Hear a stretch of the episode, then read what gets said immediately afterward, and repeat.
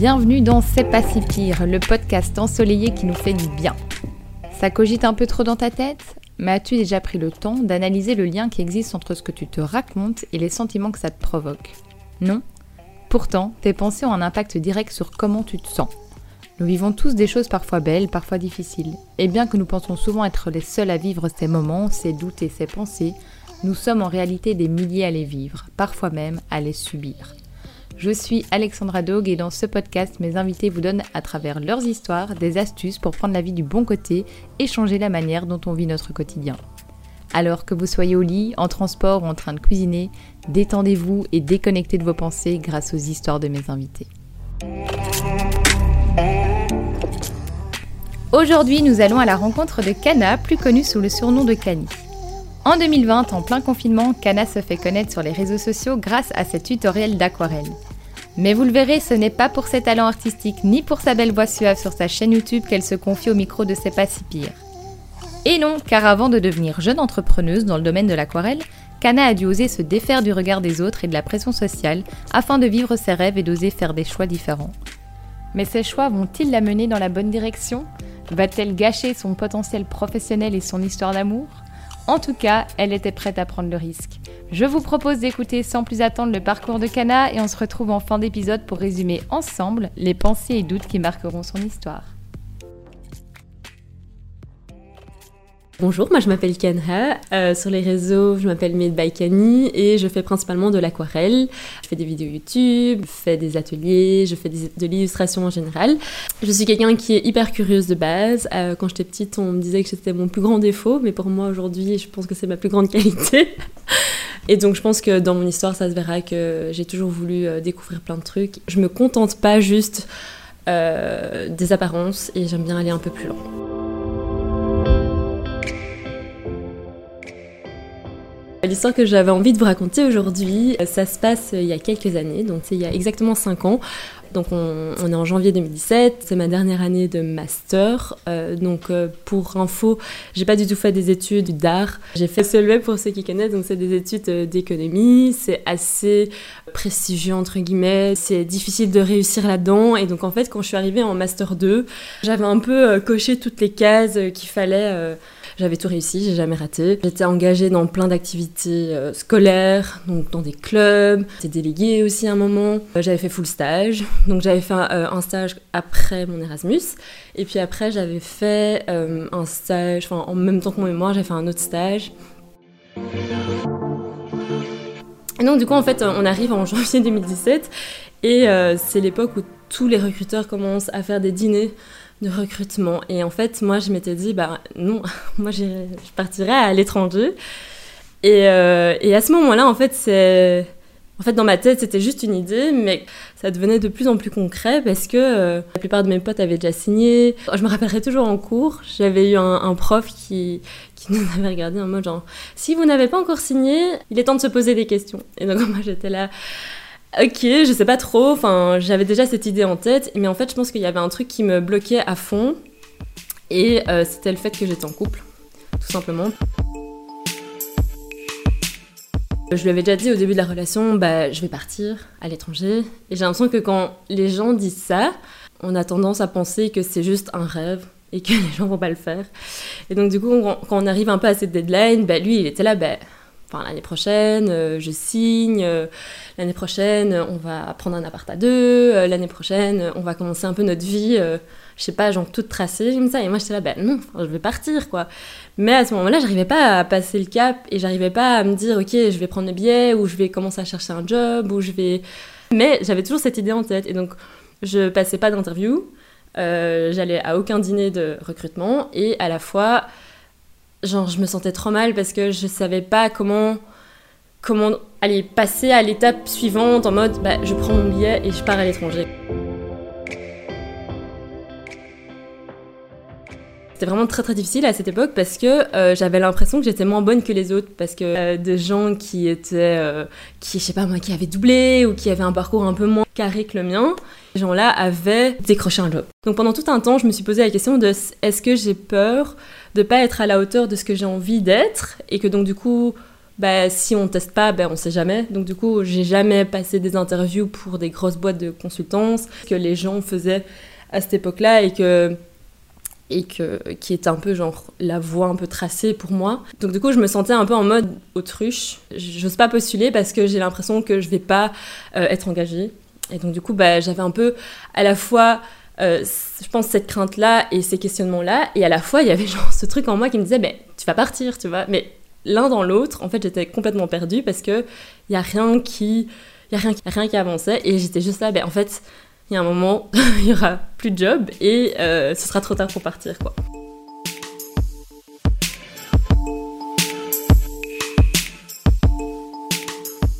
Enfin, le, vrai déclic, ça a été quand, euh, quand mon copain euh, a signé. Donc en fait, donc à ce moment-là, on est genre, je pense qu'on est en mars-avril. Et donc en fait, je sais pas, genre ça, ça a vraiment été mon déclic parce que je me suis rendu compte qu'il avait signé et que donc du coup, sa vie était en Belgique. Et je pense que pendant toute cette période de doute, je me suis toujours, je sais pas, genre, je me suis, j'ai toujours eu l'espoir qu'ils me disent, bah en fait, je vais venir avec toi. Et donc le fait qu'il ait signé, je me suis dit bah ok en fait il va pas il va pas il va pas me suivre, il va pas me suivre, euh, il va faire sa vie ici et, et moi euh, je pense que c'était ça qui me retenait. Il a signé, on a eu une énorme discussion, euh, ça n'a pas été très facile, et donc du coup on s'est, on s'est séparés à ce moment-là. Et en fait je pense que le fait qu'il ait signé et qu'on se sépare, ça a vraiment été le déclic. Du jour au lendemain, euh, j'avais une interview avec une meuf qui travaillait au Vietnam, j'ai pris contact avec euh, ma famille du Vietnam, et donc du coup j'ai vu qu'en une semaine, bah, en fait j'ai eu un déclic, et tout ça juste parce que j'étais plus avec lui. Et donc c'était hyper cool et c'était hyper difficile à la fois parce que c'était là, ok, bah, c'est vraiment ça que je veux. Mais dans ma tête, je me disais aussi, mais en fait, si jamais euh, il n'y avait pas eu ce déclic-là, je serais restée en Belgique et j'aurais peut-être été malheureuse.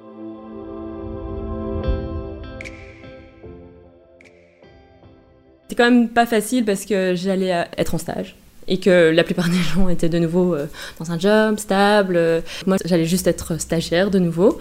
Mais euh, je sais pas, j'étais contente et donc j'étais là, bon, c'est la, la, bonne décision, donc euh, je me mets là-dedans. Et en fait, au final, avec mon copain, on, on, se revoit quand même un peu de temps en temps pour discuter, pour voir un peu. Enfin, je sais pas, on avait quand même un, un, lien hyper important, donc on est retournés ensemble. donc on est retournés ensemble, mais c'était pas du tout en mode euh, je veux que tu viennes avec moi. Donc euh, on était vraiment en mode bah, voilà, chacun a son rêve, chacun a ses envies, bah, on va faire en fonction quoi. L'idée c'est que j'allais aller au Vietnam pendant six mois et puis enfin faire un stage pendant six mois et puis après bah, c'est un peu le flou et donc il m'a demandé hein, mais qu'est-ce que tu veux faire après? Et donc moi j'étais là bah en fait euh, j'aimerais bien partir en Australie et euh, il était là, ok, euh, mais si tu pars, c'est pendant longtemps, tu sais pas trop quand tu reviendras et tout. Et j'étais là, bah, j'avais pas plus envie de me restreindre à ce que lui attendait de moi. J'avais juste envie de me dire, bah voilà, j'ai pris la bonne décision de partir parce qu'il n'était pas là, bah, c'est pas parce que maintenant il est là, je vais de nouveau me restreindre, quoi. Et donc au final je sais pas, je pense que lui aussi a eu un déclic. Et euh, deux mois avant que je parte, il a dit bah, si tu vas en Australie, bah, du coup, moi je te rejoins aussi. et donc, du coup, ça, ça s'est passé comme ça, mais c'est clair que ça n'a pas été facile parce que pendant toute cette période-là où j'avais des doutes, bah, c'était très difficile de voir tous les gens autour de moi faisaient un choix hyper clair dans leur vie et moi j'étais en mode l'adolescente qui allait partir à l'étranger et parfois j'avais c'est peut-être juste moi, mais parfois j'avais juste l'impression que les gens me regardaient en mode mais, tout ce potentiel gâché quoi. Si ça se trouve c'est juste euh, la réflexion que moi j'avais de moi-même, mais j'avais l'impression que les gens étaient là, bah, c'est c'est quand même bête, enfin c'est pas bête, mais c'est voilà, tu... enfin même mes parents, je sais que mes parents ils étaient là, bah, t'as fait 5 ans d'études, des études difficiles, et là tu vas partir, tu sais pas trop ce que tu fais. Euh, et au final, je suis partie. Et c'est la meilleure chose qui nous soit arrivée à moi et à mon copain. Euh, parce que ça nous a permis non seulement de nous rapprocher, on a pu découvrir beaucoup, beaucoup de choses. Euh, je disais que j'étais hyper curieuse. Bah, là, c'est vraiment un truc où j'ai... On s'est dit, bah, on découvre tout, on fait, enfin, on fait le max qu'on peut. On n'a pas de thunes, mais on achète un van, on fait le tour de l'Australie, etc., etc.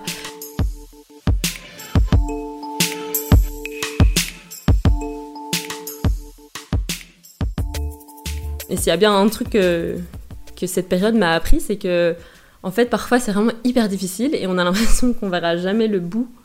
Euh, et que on sait jamais en fait si on fait la bonne décision. En fait, si ça se trouve, si j'étais restée en Belgique, ben, ma vie aurait pris un autre tournant et j'aurais été hyper heureuse aussi. Mais c'est juste que au moment où on fait la décision, ben, c'est le plus dur parce que choisir, c'est renoncer. et donc, le fait de, de, le fait de choisir, ben, ça nous met sur un chemin qui est pas du tout celui auquel on aurait pensé au tout début. Et je pense que tout ce qui s'est passé ensuite dans ma vie, ben, ça vient un peu de ce choix-là.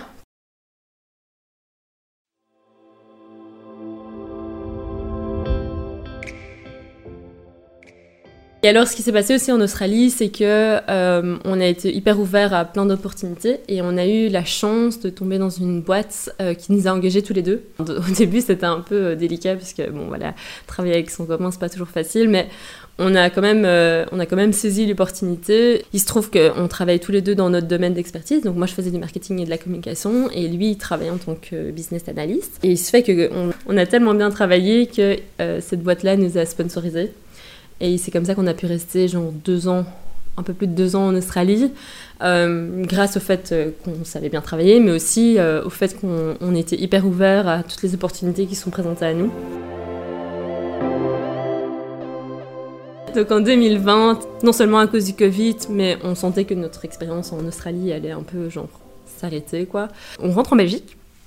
Et là en fait en Belgique, bah, du coup, à la base je voulais vraiment me lancer dans quelque chose qui était plus ou moins de nouveau normal, euh, trouver un job, etc., etc.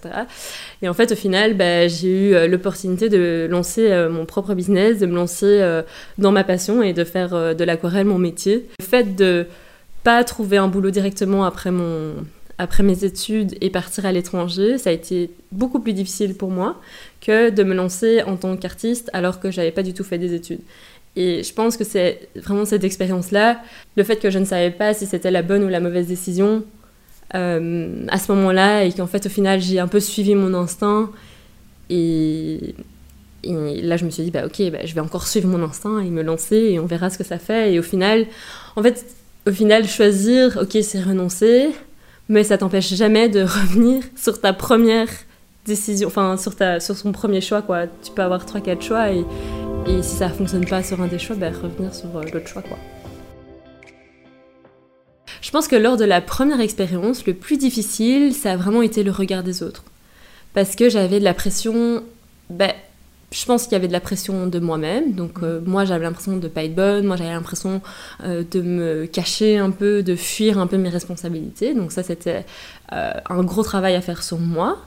ensuite il y avait la pression de, de, tout mon entourage. Je pense que à partir du moment où tous mes amis sont en train de signer, tous mes amis sont en train de décrocher les contrats de leurs rêves, euh, que, tous mes amis sont en mode euh, je vais aller travailler là, ça va être trop stylé, euh, ils t'ont offert quoi comme package, etc. Et que toi, tu es là, ben, en fait, moi, je vais partir, je vais partir à l'étranger, ils vont me payer 200 euros par mois, sinon c'est bien.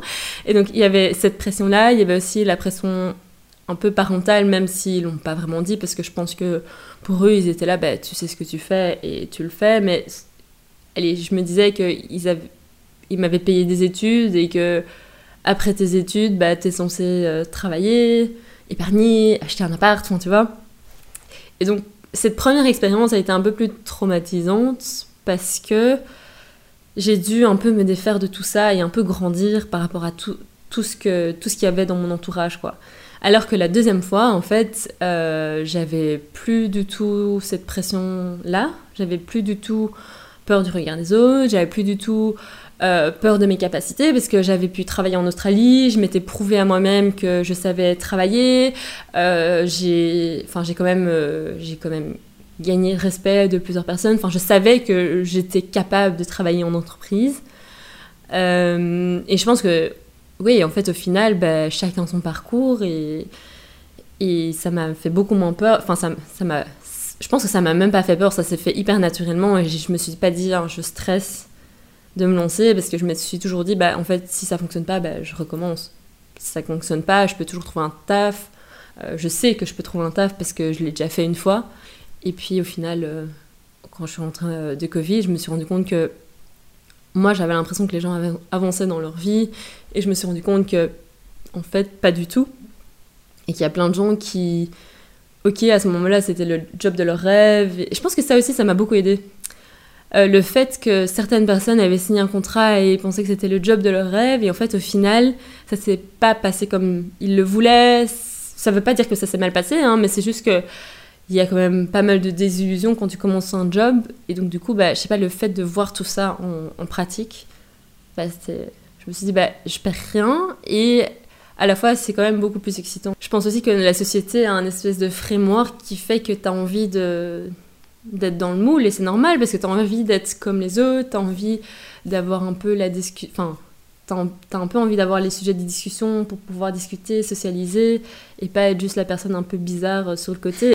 Euh, bah, la première fois que je pense que j'ai vécu ça, où j'étais genre la personne bizarre dans la pièce, c'était à ce moment, en 2017, quand j'ai dit aux gens, bah, je vais partir à l'étranger. Alors que c'est vrai qu'au final des six mois, tu peux revenir quand tu veux, il y a plein de gens qui font ça. Mais le fait de perdre de la valeur sur le marché de l'emploi si tu ne commences pas à travailler directement, c'est quelque chose qui était très très très fort. Enfin, je sais pas si ça a un peu changé, mais à mon avis, ça a un peu changé. Mais genre à l'époque, c'était vraiment en mode euh, si tu ne trouves pas de travail directement, en fait, tu oublies tout ce que tu as fait pendant tes 5 ans et donc du coup, tu tu vaux plus rien alors qu'en fait pas du tout. C'est pas du tout vrai.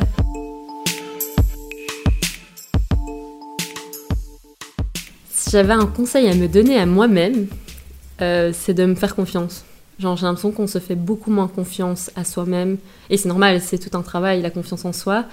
Mais j'ai l'impression qu'on donne beaucoup trop confiance et on donne beaucoup trop d'importance à ce que les autres disent.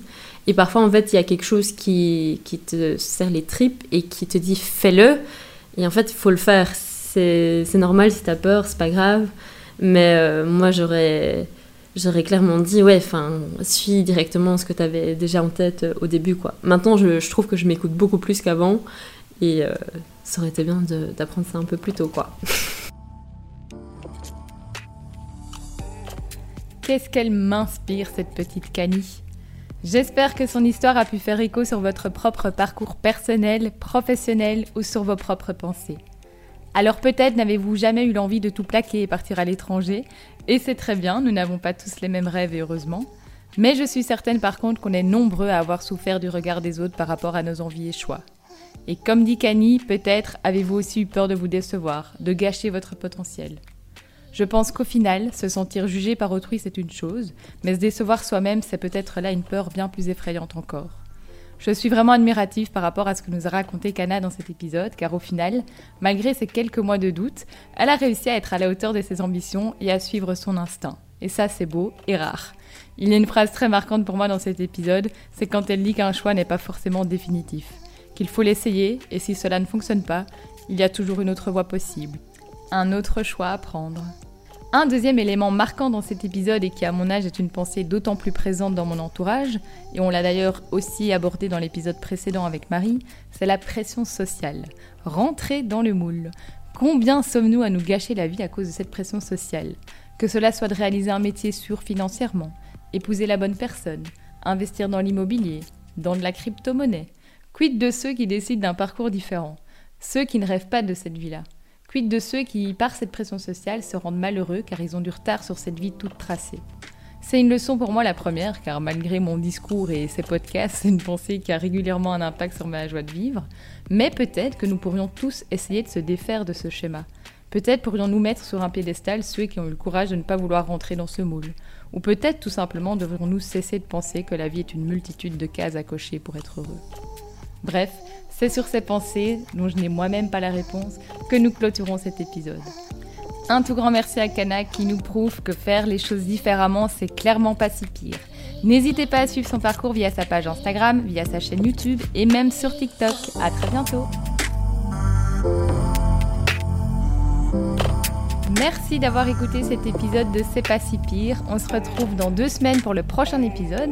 Et en attendant, n'hésitez pas, s'il vous plaît, à me soutenir en vous abonnant à mon podcast et en me laissant surtout une évaluation, que ce soit sur Spotify ou sur Apple Podcast.